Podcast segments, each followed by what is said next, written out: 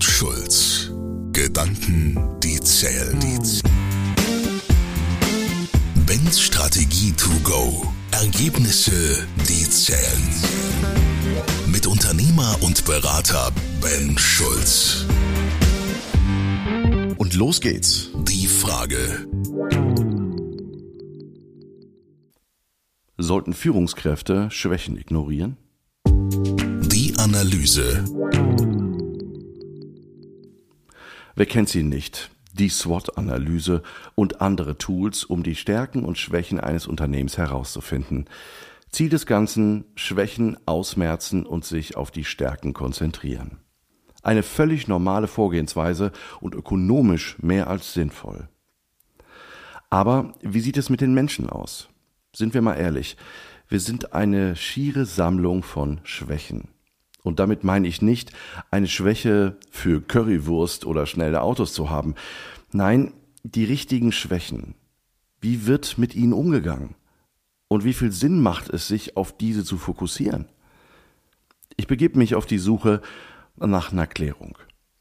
Erstaunlicherweise finden sich zu diesem Thema keine erhebbaren Statistiken, zumindest nicht für den deutschen Markt. Aber tatsächlich brauchen wir die bei diesem Thema auch nicht. Die meisten von uns sind schon lange beruflich unterwegs und noch viel länger auf der Welt, um zu wissen, wie der Hase läuft. Zwei Beispiele. Herr Zweistein ist ein fantastischer Buchhalter. Die Zahlen stimmen immer. Bilderbuchhaft werden die Bilanzen geführt. Er ist immer überpünktlich, auch in der Einhaltung von Fristen. Aber er tut sich schwer in der Teamfähigkeit.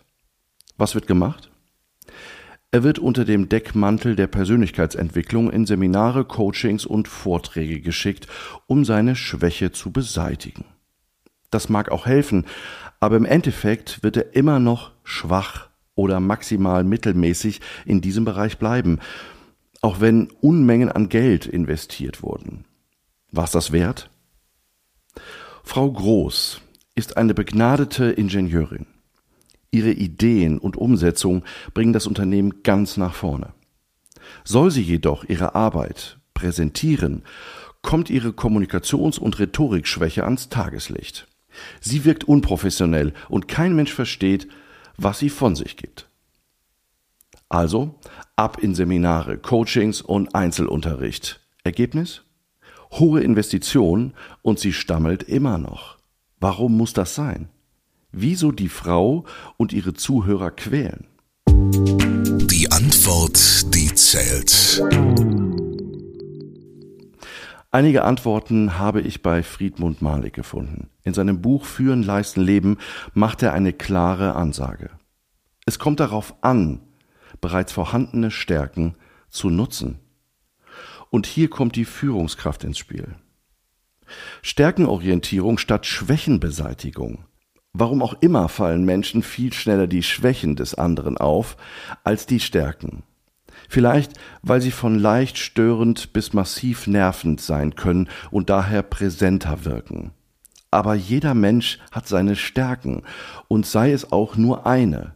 Die Aufgabe der Führungskraft ist es, diese herauszufinden und dann die Aufgaben so zu gestalten, dass diese zu der Stärke passen. Das ist aufwendig, mag sein, aber es ist hochwirksam. Es werden plötzlich Spitzenleistungen erbracht und man wird nie wieder Motivationsprobleme haben.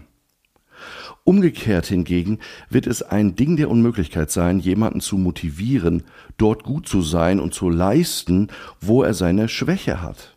Also warum sich weiter mit den kläglichen Ergebnissen einer kostenintensiven Schwächenbeseitigung zufrieden zu geben, wenn mit vergleichsweise viel geringerem Aufwand aus einer wenigstens ansatzweise vorliegenden Stärke Spitzenleistung erzielt werden kann? Warum man Schwächen dennoch kennen sollte. Es gibt einen maßgeblichen Grund, die Schwächen seiner Mitarbeitenden zu kennen, um zu verhindern, sie dort einzusetzen, wo sie eben diese haben. Und noch ein zweiter Grund spricht für eine nicht vollständige Ignorierung der Schwächen, nämlich wenn es diese den Stärken massiv im Wege steht. Stärken und Schwächen erkennen. Nun ist es ja nicht so, dass einem schon beim ersten Gespräch alle Stärken und Schwächen sofort ins Gesicht springen. Und wir wissen alle, der Teufel ist ein Eichhörnchen. Was unglaublich helfen kann, ist, seine Mitarbeitende das Rise Motivation Profile durchführen zu lassen. Anhand der Ausprägung der 16 Lebensmotive erkennen Sie, in welchen Bereichen die Stärken stecken und wie Sie diese als Aufgabe so anpassen können, dass die Stärken noch besser zur Gestaltung kommen. Die neue App beim Rise Motivation Profile macht es ganz simpel, die 128 Fragen zu beantworten und sich hinterher die Ergebnisse erklären zu lassen. Sie werden staunen, welche Unterschiede es macht, sich auf die Stärken ihrer Mitarbeitenden zu konzentrieren, statt sich von den Schwächen aus der Ruhe bringen zu lassen. Fragen an Ben. Ich freue mich in der nächsten Folge auf deine Frage. Fordere mich gerne heraus.